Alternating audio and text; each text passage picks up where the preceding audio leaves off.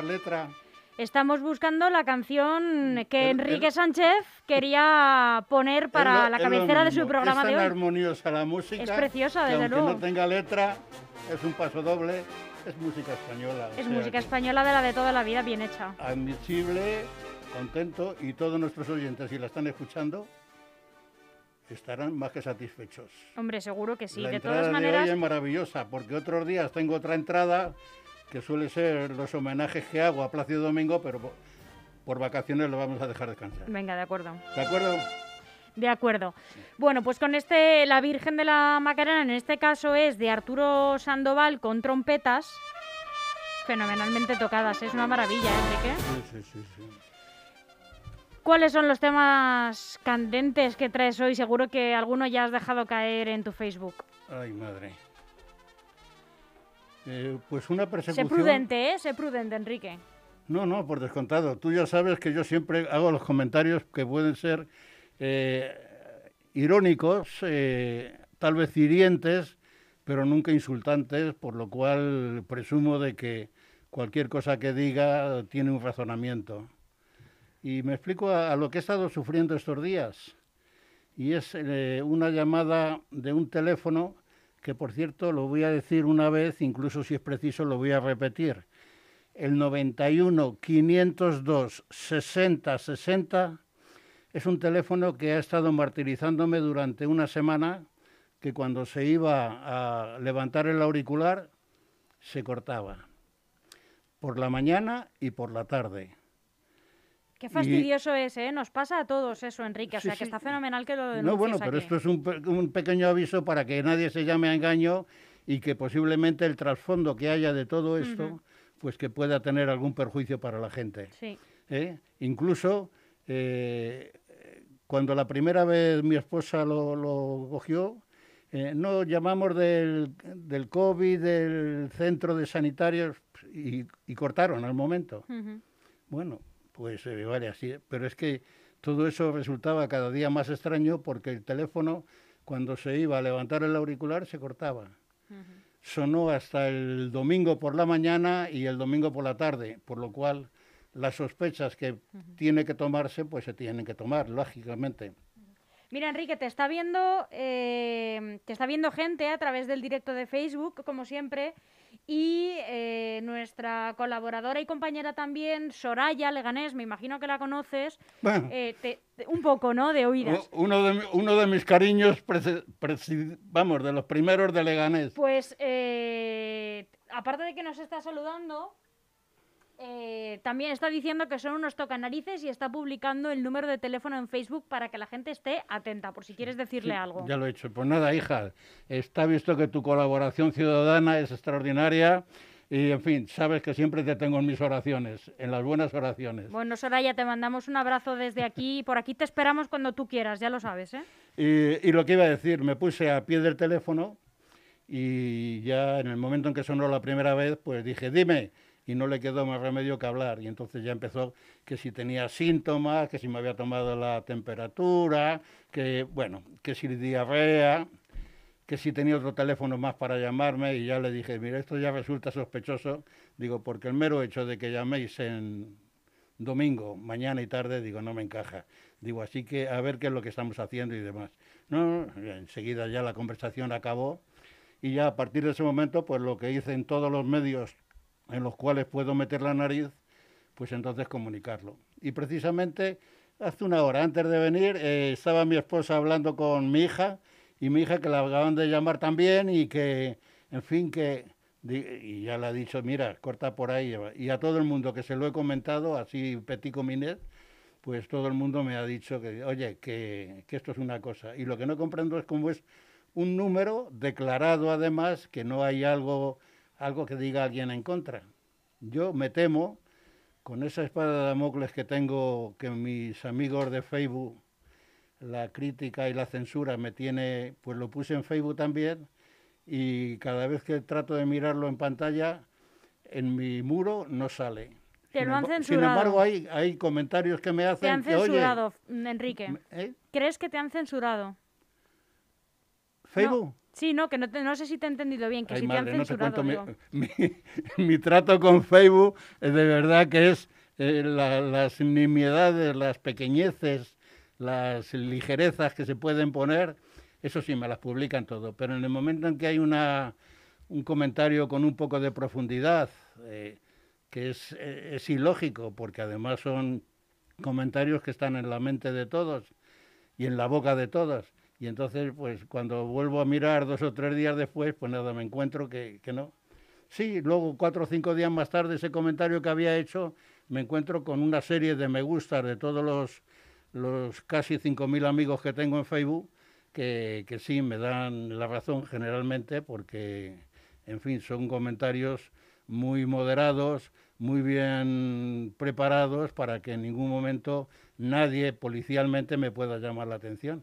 Pero es lo que hay, es la libertad de expresión que de una forma cómica, el otro día lo ponía en esa, que eh, tienen una especie de KGB de, del TVO, de aquel TVO que leíamos antiguamente, de la familia Ulises y demás. O sea que eso es lo que hay. Y no, pues más comentarios que puedo hacer.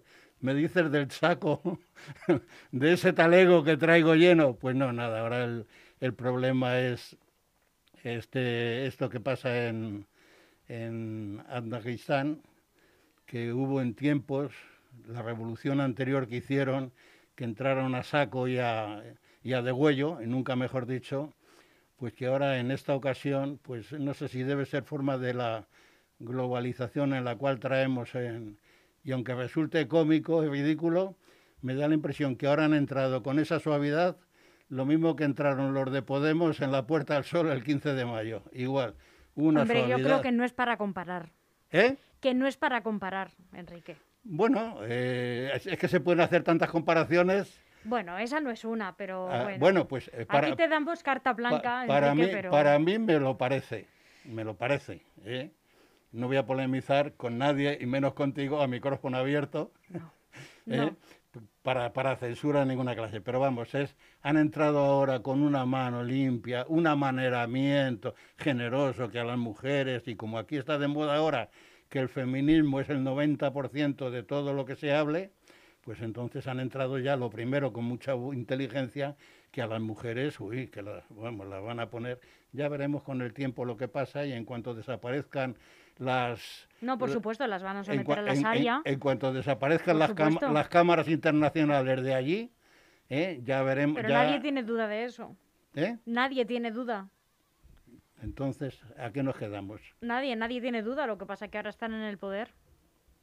En fin, eh, el momento es triste, a ver si ya los aviones eh, con todos los españoles y todo lo que eh, nos los cargan y nos vienen para acá y luego pues a esperar noticias que generalmente no van a ser muy alentadoras de la entrada de esta gente allí. No, no van a ser nada alentadoras. La verdad que es una situación terrible la que vive Eh, este país. mm, Ha- han hecho un avance en esas formas de hacer. Vemos que los americanos ya se sienten un poco acongojados, se dice así, acongojados, ¿no? Sí, sí, sí.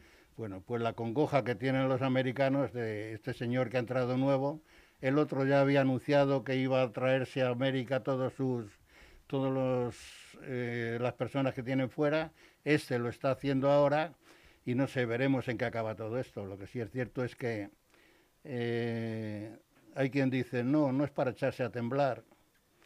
Sí es para echarse a temblar. Y la verdad, el comentario puede ser eh, de mucho miedo por mi parte, pero puedo decir que no las tenemos todas consigo. ¿Qué otra cosa más llevo en el bolsillo? Tú Una que nos llevas muchísimas. Una que, no- una, que nos, una que nos afecta a nosotros, a ti y a mí. Eh, como siempre, mi camino para venir aquí, desde el barrio de las batallas donde vivo, pues es atravesar el campus de la universidad, porque ha sido, la verdad que me siento, yo como no he podido estudiar, nacer en el año 41, pues hijo de un albañil y de una madre que era freganógrafa, según se usaba en aquellos tiempos, pues lógicamente me ha gustado estudiar siempre, de hecho trato de demostrarlo en mis escritos, pero como no pude estudiar, pero pasar por un campus de una universidad, pues la verdad que me, llena de alegría, ¿no? ver esta película de los americanos con los dos libros, el estudiante pasando por allí, no con un macuto cargado que van los niños ¿eh? con, una, con una desviación de columna vertebral como, como pasa aquí. Y la verdad que siempre me ha emocionado, me ha gustado, pero ahí está el kit de la cuestión de lo que tantas veces fuera de micrófono comentamos tú y yo. El árbol todavía no se ha caído. Los Del árbol que hay en el centro en el centro del campus, que al pasar, pues todo el mundo lo ve, lo mira y sí, qué bonito, un árbol con 45 grados de inclinación. Bueno, en, el, ayuntamiento, en el ayuntamiento te van a decir, Enrique, que esos árboles pertenecen a la Universidad Sí, sí, sí, y la universidad va a decir que esa es la calle Butarque. Pero eso es la esencia del, del español no, no, y del es, es la excusa, la excusa que se ponen. Porque lo que yo estoy diciendo ahora, si alguien de esas personalidades, tanto del ayuntamiento como del de la universidad, la idea que yo tengo de que hay que, hay que talarle, ¿eh?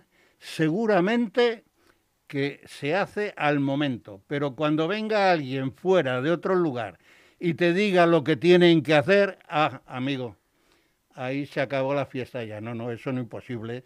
Eh, igual pasa con otro árbol que hay al lado de, a, a 50 metros de donde yo vivo en la plaza de Navarra esquina a la calle Trafalgar. ¿eh? Bueno, pues hay otro árbol que está en mitad de la acera, que ya avisé en cierta ocasión que está saliendo en la parte de atrás del árbol, está saliendo una chepa, lo que viene a decir que la inclinación está levantando las raíces. Bueno, pues con el paso del tiempo, en cierta ocasión, no sé quién me dijo, no, no, ah, los técnicos lo han visto, que no hay peligro y demás. Pero con el paso del tiempo levantaron toda la panza esa, lo enlosetaron otra vez y la panza sigue levantándose, por lo cual quiere decir, está en mitad de la calle, no da sombra de ninguna clase, eh, es la acera donde pasan los peatones, o sea que es una eh, que no es una no es denunciar por denunciar, sino simplemente con una visión del peligro que pueda haber en su momento, ¿no? Bueno, pues nada, ahí están. Y, no, y lo que tú me decías del campus de la universidad, que con muy buen criterio eh, no es que tú te excuses, pero es la excusa que estos señores del ayuntamiento, pero es que es, la calle Butarque. Es que esa es la calle Butarque. Es la calle Butarque, efectivamente. Sí, porque según vienes de la calle Butarque desde el principio, desde la comisaría, que también hay otro árbol ahí retorcido que ya le retocaron un poquito, pues lógicamente ese es el paseo. Y prueba de ello es que a la salida de la universidad, ¿eh? en la misma universidad pone calle Butarque número 15, me parece. Y luego todo lo que continúa, toda la calle Butarque hasta el puente, ¿eh? está el número 42, 44, 46. O sea, que eso, o sea eh, hay quien me dice, es que tienes unas ganas locas de que se caiga el árbol. Porque a todo el mundo... ¿Quién va a tener ganas de que se caiga un cuando árbol? la gente pasa por allí, se ponen a hablar, precisamente, señora, hablen ustedes un poquito más para allá, que este bicho se puede caer. Bueno, pues la gente me dice, dice, es que tienes unas ganas de que se caiga el árbol. Digo, no, yo tengo ganas de que lo talen, ¿eh? porque no sabe, o sea, ya, ya, mucha gente me ha dicho, oye, tienes toda la razón, gente que pasa por ahí, esto es un peligro, etcétera, etcétera, pero ahí sigue, el problema sigue muerto, sigue ahí encima, y si pasa algo, luego que todo el mundo lamentarse, ¿eh? bueno, me callo. No, no, Enrique, por favor. Este bueno, no, si ya he dicho todo lo que tenía que decir. Puedes decir lo ¿Qué, que alguna otra cosa más tenía en mente? Pues no lo sé, no lo sé. Porque es que estoy ahora con mis escritos que quiero quiero mis libros ponerlos en producción ya. ¿En, ¿En qué estado están? pues eh, discutiendo con unas editoriales sobre todo el precio, porque precisamente me mandan unos precios que tienen en unas tablas y yo eh, a esos señores no les he mandado el manuscrito para que ellos lo preparen, no, sino que aquí hay una gran empresa, eh, para mí lo más importante, la copistería, que está en la calle Butarque, eh, donde hay un hombre que es un genio haciendo diseños, me ha diseñado, me, me, ha completado el libro, o sea, el libro lo tengo ya fabricado, lo único que pasa es que hay que darle el depósito legal, lo tengo también, y luego eh, falta ponerle eh, el ISBM que es necesario para que si sale al público pues se pueda vender, si no, no se puede vender.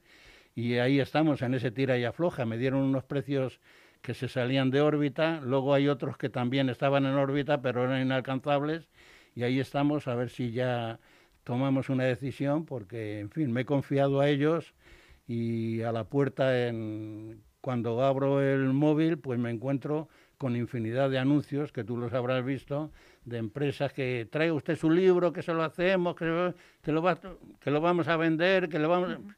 Pero vamos, eh, va a llegar un momento en el cual voy a tener que, que desistir del empeño y, en fin, dejarlo.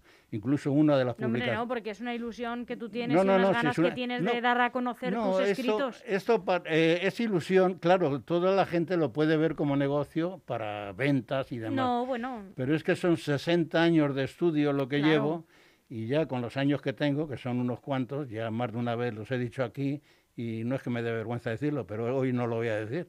Bueno, pues han sido muchos años de estudio en los cuales quiero dejar una impronta, en, tengo cosas en televisión y demás, pero quiero dejar, pues, eh, no con el ánimo de ganar dinero, que también si cae algo no viene nada mal, ¿no? Pero vamos, para dejar precisamente, pues, qué he pasado por este mundo. Y es simplemente es así. Aquí incluso eh, se me hizo una fotografía con otra de las publicaciones que he hecho de, de aquellas cartas que hice durante tres años en la COPE, en el programa Juntos en la Noche y hice una foto aquí que incluso se las mandé para que vieran cómo ya está el libro en marcha y, ahí estamos. En fin. Enrique, recuérdale a, los oyentes que puede que no eh, se hayan enganchado ahora al programa o acaban de conectar eh, de qué va este libro, qué, qué son estos escritos pues, que recopilan. Eh, es una trilogía de la vida de, del señor Gandhi, de mi abuelo, aquel señor de la India que iba todo vestido de blanco y que logró, eh, vamos, él y todo el seguimiento que tuvo, pues logró quitarle a los ingleses la joya de la corona, que era la India, que era lo, lo, más preciado que tenían, para cabreo del señor Winston Churchill, que tenía un, vamos, tenía que no se veía con Gandhi, pero que seguro que si alguna vez se hubiera encontrado con él, eh, se hubiera liado a bofetadas con él. Y en fin, la India se liberó, tuvo su independencia junto con Pakistán y, es lo que quiero es lo que quiero decir. Son 60 años de estudio donde hablo de Gandhi, de las interioridades de la familia, de las interioridades de él, de, lo que ha sido la India y de lo que es ahora, en fin. Que, eh, es muy interesante y además en el ánimo de todos aquellos que me siguen, ahora precisamente eh, eh, tengo que dar una conferencia a ver si ya se puede entrar más público en los, en los, en los escenarios para, para dar una conferencia.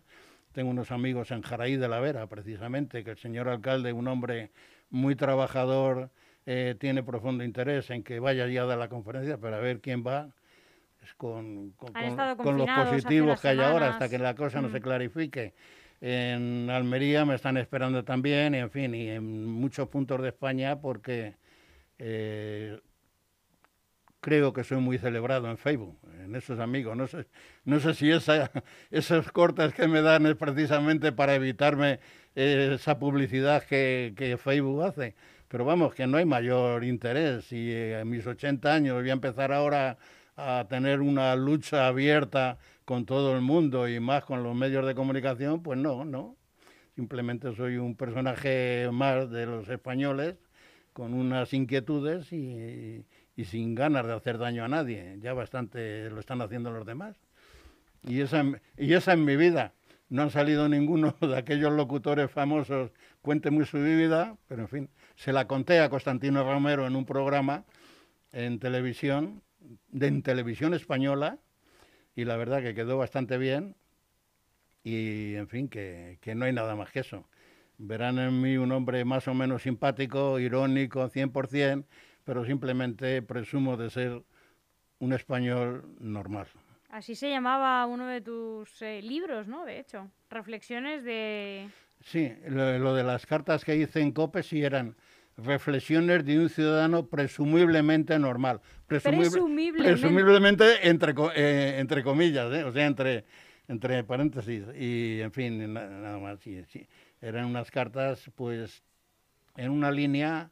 Voy a hacer publicidad de grandes, de grandes personajes de la radio, como el Fernando Nega y García Barbeito, ¿eh? que han sido hombres que, que en fin, han eh, se han expresado extraordinariamente y además con una gran sensibilidad en la radio y eran los que tenía pues una especie como maestros.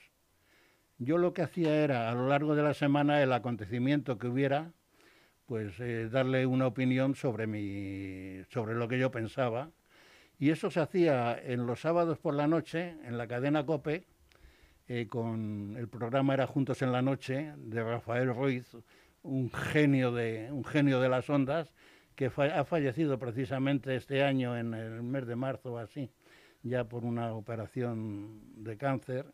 Y era un hombre que me trató con mucho cariño. Yo al principio cuando me dijo, eh, mira, te he escuchado, quiero que hagas unas cartas y demás, pues fui, eh, no es que fuera temeroso, ya tenía mis horas de, de radio, pero eh, el primer día que fui con las cartas que llevaba, digo, bueno, eh, mira, las puedes leer que... Dice, no, no, no. Dice en la radio, la libertad de expresión se tiene que llevar por completo. Aquí no hay censura previa ni nada. Y me dejó un poco y entonces a partir de ahí ya me lancé, claro, ya, pero siempre con un orden y un razonamiento de lo que yo a lo largo de la semana había visto, había oído mayormente en el ámbito nuestro de la nación. Eh, hay cartas sobre, se hablaba de cómo el juez Garzón se quería traer a Pinochet aquí para juzgarle, eh, eh, las bofetadas que se daban en el fútbol los presidentes precisamente por discutir, lo que era, lo que era una, una comunión precisamente de lo que era la comunión en sí, el escándalo que se organizaba en la, la gente haciendo fotos por el altar, saltándose y demás, eh, los regalitos por aquí, la comida en el restaurante y todo eso, y luego al final con, unas, con una pregunta simplemente que qué pensarían los niños después de las recomendaciones que le habían hecho los profesores sobre todo lo que habían vivido. Claro, en fin, en, esa situación. También lo de los mayores, hablaba de los mayores, precisamente de los hijos que se iban a Alemania a trabajar y que cuando venían pues venían eh, pues con Malboro, fumando Malboro, eh, abriendo la nevera y trincando todo lo poco que tenían los padres allí, en fin, y todo eso, y luego, claro, con aquellos que los dejaban a los abuelos en, en, las, en las gasolineras, ¿no? O en cuanto tosían un par de veces, estornudaban, los llevaban a urgencias, los dejaban allí y se iban de veraneo, ¿no?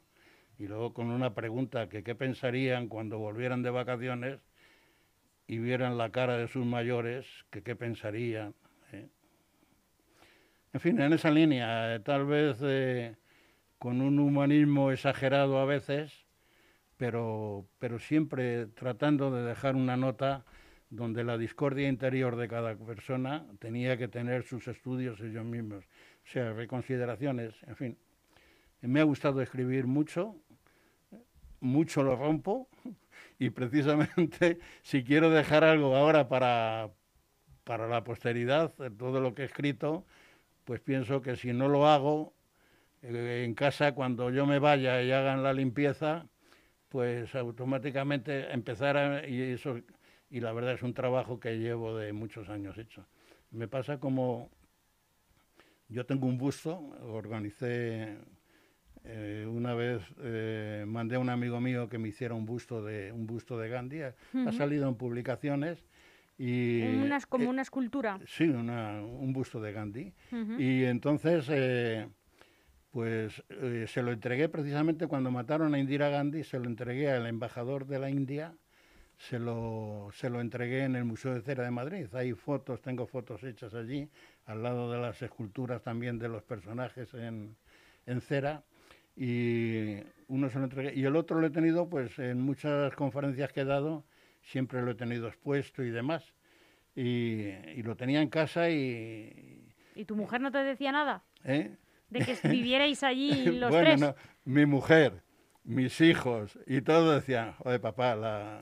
es que... Un habitante más en la casa. Sí, no, no, o sea, yo, lo miraba, pues para mí eh, ha sido una reliquia, porque es una reliquia. Y lo he tenido pues desde el año 82. En el 84 mataron a Indira Gandhi, que fue cuando se lo entregué, y el otro pues lo he tenido en casa siempre, eh, pues allí en mis estanterías con mis libros y demás. Y ya en broma o en serio, yo creo que más en serio, decían, bueno, el día que tú faltes, este lo vamos a fundir, lo vamos, lo vamos a vender. La verdad que son cuatro, cuatro kilos de bronce, eh, además una obra muy bien hecha. Me la hizo un amigo mío con 18 años. Me hizo la, me hizo la escultura. ¿Él tenía 18 años? ¿Eh? ¿Él eh, ¿Tu amigo tenía 18 años? Sí, sí, sí, 18 años. Eh, se dedicaba a la fabricación de medallitas y, en fin, que unas manos extraordinarias. Y, y, ahí estaba el busto, que luego yo lo mandé fundir, y en vez de fundir uno, digo, pues fundí dos.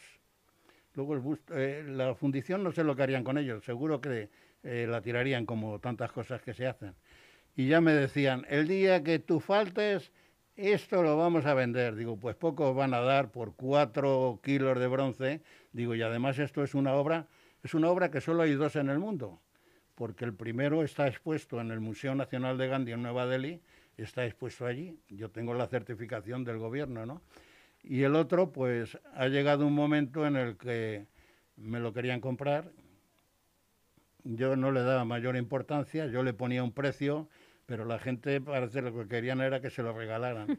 y llegó un momento en que a una persona conocida cumplió años y decidí, lo tenía ya en mente, digo, mira, pues se lo voy a regalar a, a este, a esta persona. ¿Y, le gustó? ¿Eh? ¿Se lo regalaste porque lo quería? ¿O se lo regalaste porque te pareció a ti buena no, idea? No, no, no. O sea, yo eh, di los pasos para ver hasta qué punto y sí, sí, me lo, vamos, eh, me aceptó el regalo. Eh, de buena gana. De una forma extraordinaria y la verdad que estoy muy satisfecho de la persona a la que se lo regalé. Es una persona conocida y en fin. Pero no vas a desvelar su identidad, como ¿Eh? muchas... No vas a desvelar su identidad pues, lo vas eh, a mantener en secreto como muchos otros eh, enigmas que, eh, rodean tu existencia. Mira, para mí, los, eso de los secretos, ¿no? cuando dicen... no sería Ana Camins. No se lo digas a nadie, ¿no? Y le dices a uno, en fin, una interioridad, no se lo digas a nadie. Y esa interioridad, pues ese que lo ha oído va a otro y le dice, oye, no, se, lo digas, a nadie. Y luego pasa el tiempo y esa eso, eso, que tú has contado que es un secreto, resulta que viene alguien y no te lo mejor que lo cuentes aquí en directo a todos. O sea que yo tengo una máxima sobre esto, es la mejor forma de mantener un secreto es no sabiéndolo ni uno mismo. Pero tú sabes a quién se lo regalaste. ¿No será mejor que nos lo cuentes a todos aquí y ya se acabe ¿Eh? el misterio? No, no, porque... No, no. ¿No sería a Ana Camins, te repito, Enrique? ¿Eh? Ana Camins... No, a Ana Camins le di las hay, hay, hay un camino, un camino, no, no, pero Ana Camil no, Ana Camil yo le di una, le di una, una referencia de todo lo que yo había hecho en mis conferencias y eso, y espero que en algún momento, pues Ana Camil, por mediación de la comunidad, lo vean interesante y me ofrezcan dar alguna conferencia en algún lado, ¿no? Pero, mm, no, eh, pero me he perdido, y no es que me haya perdido aposta, ¿eh? que la verdad quiero... Eh, los secretos nunca, nunca son secretos. Entonces no nos vas a decir a quién le regalaste el busto. En, en, mi, en mi casa eh, se ha comentado y además siempre paso que doy todo el mundo lo sabe. Y, y me consta que a alguien se le escapará en algún momento sin mala intención y que tarde o temprano acabará sabiéndose. Pues, Pero vamos, no. Pues te digo una cosa, Enrique. Entonces no hay mejor canción si no nos quieres contar. ¿A quién le regalaste el busto? No hay mejor canción con la que despedirte que con esta cobardía. Porque has sido muy cobardón de no contarnos. ah, pues presumo, presumo de esa cobardía y además. Presume de esta cobardía. Me uno, me uno. Y además, cuando te he pedido esa canción, no, estaba, no, estaba, no, no estaba pensado en esto. Claro, claro. Sí, es que hoy me has bueno, y tú decir, me has tirado de la lengua. No, no, si he sido yo el que he hablado por propia iniciativa y todos los pensamientos que tengo. Al final lograré que nos lo cuentes. No, no, no. no, se, se, eh, se, sabrá en algún momento. No tiene mayor importancia. Es una persona normal como otra corriente. Pero has dicho que era una personalidad. Bueno, es una personalidad, claro, pero quiero decir que es una persona como, como tantas. Y no, no lo, Es no una- lo vas, no lo dicho- vas a conseguir. perdona, has dicho, Enrique, que era una persona conocida. Sí, es, es- no, es una persona conocida, sí, sí. Pero una persona conocida, sí. ¿Por Eh, ti o por todos ¿Eh? en general? No, no, la gente sí, la gente lo conoce, la gente en la calle lo conoce. ¿Es hombre o mujer? ¿Eh? ¿Hombre o mujer? Hoy en día no se sabe. Bueno, ¿se mantiene en hombre o en mujer? No, no, es un, no, es un amigo que está muy interesado precisamente, le gustan mucho las biografías y, en fin, que... ¿Se eh, dedica a la política? Pues no, Venga, hombre, Enrique. que no es político, que no es político, de verdad. Esta cobardía te va a llevar No, le, lejos. le pasa, le pasa como a mí, que la política la damos de lado, Enrique, aunque a todos nos interesa. hasta el miércoles que viene. Un abrazo. Fuerte para ti, en la distancia.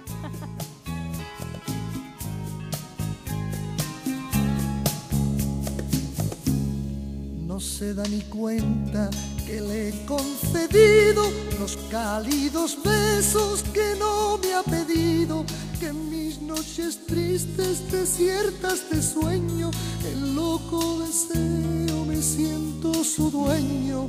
No se da ni cuenta que ya la he gozado porque ha sido mía sin haberla amado, que es su alma fría la que me atormenta, que ve que me Esta cobardía de mi amor por ella hace que la vea. ¿Cansado de sufrir humedades o goteras en su comunidad? La Administración de Fincas de Grupo M Gestión se encargará de obtener los mejores presupuestos y contratar la reparación necesaria. Garantizamos los mejores precios. Además, desde Grupo M Gestión le buscamos la subvención pública que se adecue a las necesidades de su comunidad. Infórmese sin compromiso. Grupo EM, el mejor asesoramiento al alcance de su mano.